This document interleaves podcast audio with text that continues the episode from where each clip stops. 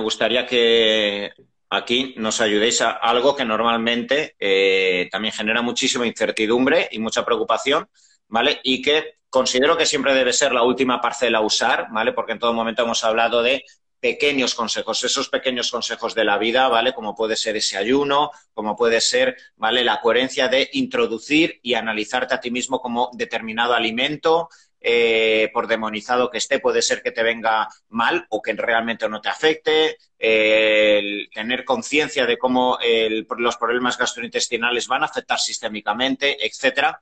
Pero me gustaría que habléis cada una de los principales eh, suplementos o principios activos que a grosso modo para las, eh, para las patologías eh, inflamatorias comunes, no hablemos específicamente tal lactobacillus para tal cepa, no sé cuántos, pero bueno, en general, ¿qué tipo de suplementación o no, de forma genérica, consideráis que es la, la más esencial para desinflamar y favorecer la mejoría del territorio gastrointestinal? A ver, es una pregunta densa, ¿eh? te lo tengo que decir. Venga, hasta mañana tenemos tiempo. vale, perfecto, venga, empezamos. No, pero, eh, a ver, no me gusta mojarme en este aspecto porque eh, parto de la base de que es que dependiendo de cada circunstancia vas a empezar por, por un tratamiento totalmente diferente. Al final el objetivo va dirigido a lo mismo uno, estabilizar la situación, ¿vale? Para, para mí yo creo que es clave, ¿no? Estabilizar eh, la situación y asegurar eh, una entrada de nutrientes. Entonces, em, depende muchísimo de cada caso, pero digamos que la base sería esa. Entonces, eh, electrolitos minerales y eh, para cubrir por lo menos que el balance esté bien, ¿vale? Porque si no, obviamente, eh, eh, no, no, vamos a poder empezar la casa por el tejado, por así decirlo, eso me parece básico. Em, y luego, obviamente, si hay ya problemas de disbiosis, sobrecrecimiento, levaduras, tal, una parte esencial antes de empezar con el meollo de, de esa disbiosis, todo lo que es a nivel de eh, detoxificación hepática, ¿vale? Que muchas veces nos olvidamos y es algo clave. Pero es que sería Eso es, eh, eh, esto es muy olvidado, ¿eh? Lorena, es verdad. El vínculo con el hígado, ¿eh?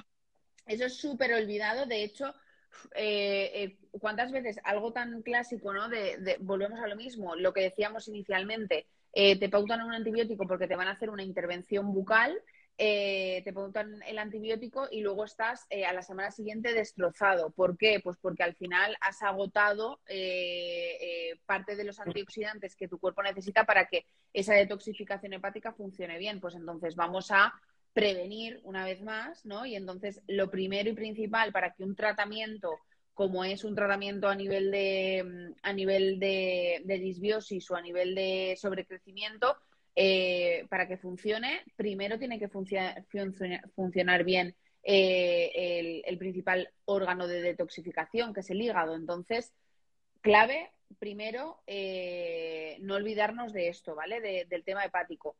el tema de los electrolitos y minerales que decía, y luego es que va a depender tanto de cada circunstancia que, que te podría nombrar infinitos suplementos. Entonces, una vez más, lo siento, pero hay que atender al contexto del paciente. Vale, en tu caso, hidratación, minerales y cualquier tipo de principio activo o herramienta eh, que vaya dirigida a detoxificar eh, el, hígado. Y a partir de ahí, vale, ya iremos al detalle.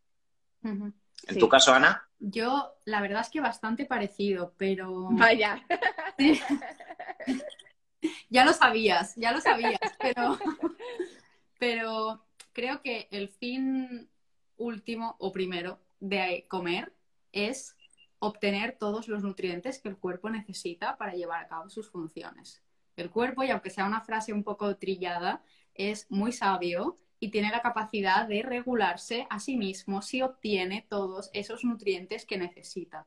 Entonces, para mí una parte fundamental e imprescindible del tratamiento, cuando sospecho que el paciente por la clínica que presenta puede tener pues algún déficit de estos, es aportárselo. Entonces, muchas veces cambiando las concentraciones del medio interno, de, las moléculas del medio interno, ya se pueden, eh, ya se pueden causar eh, cambios muy profundos en la salud del paciente. ¿vale? Entonces, eh, a nivel intestinal, después de haber mejorado un poco los hábitos, la forma de alimentarse, los nutrientes y la reposición de nutrientes esenciales, sí que es verdad que suelo jugar pues pues con fitoquímicos, pues con orégano, pues depende de cada situación, ¿no? O sea, en cada contexto aplico una cosa u otra. De hecho, muchas veces me estudio el caso del paciente eh, bastante tiempo antes y hasta que no le veo y no, le, no lo termino y no lo pienso, no sería capaz de decirte esto y esto y lo otro, porque es lo que tiene la medicina integrativa, que como hay que integrarlo todo, no vale aplicar el mismo protocolo para todo el mundo, si no sería muy fácil, ¿no? Y eh, la detoxificación hepática también es imprescindible. De hecho, no concibo tratar intestinos sin hacer un apoyo hepático, porque si no, parte de los metabolitos o parte de eh, la inflamación que vamos a generar a ese nivel, si mi hígado no lo limpia y expulsa bien, pues mm, el paciente puede incluso aumentar su sintomatología. Entonces, creo que reposición de nutrientes, aportar eh, alimentos de calidad espacio y descanso digestivo y apoyo hepático es para mí la base de, casi todos mis tratamientos, de una manera u otra, pero la base.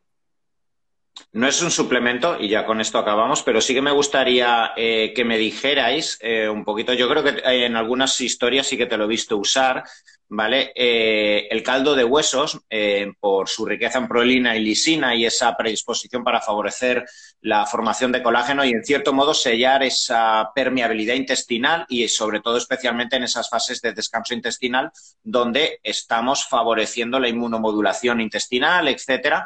¿Vale? Yo creo que es, un gran recurso. ¿Cómo lo usáis? Eh, ¿Cuándo, lo, lo, pautáis o de, qué, o de qué forma ese caldo de huesos?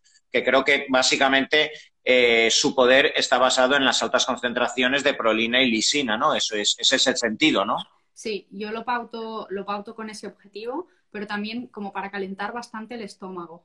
¿Vale? Muchos pacientes cuando lo toman antes de las comidas, el hecho de ya introducir ese alimento caliente, eso después les favorece muchísimo, eh, muchísimo la digestión. Entonces yo solo no lo pauto siempre, pero la mayoría de las veces sí y recomiendo a todo el mundo que lo pruebe porque, bueno, es un alimento que ha estado siempre, bueno, mi abuela siempre me lo decía, ¿no? En plan, antes de comer siempre un caldito caliente. Entonces, yo creo que la, la, sabiduría ancestral tiene, tiene, tiene mucho que aportarnos y, recomiendo que, que, si alguien no lo ha probado nunca, que, que lo intente porque yo creo mucho en él, la verdad. No sé, Lorena, ¿tú qué piensas? Sí, yo también eh, lo pauto justo igual, por, por lo mismo, además remineralizante eh, y, prácticamente eh, en, en, la gran mayoría de, mis pacientes siempre suelo, siempre suelo pautarlo.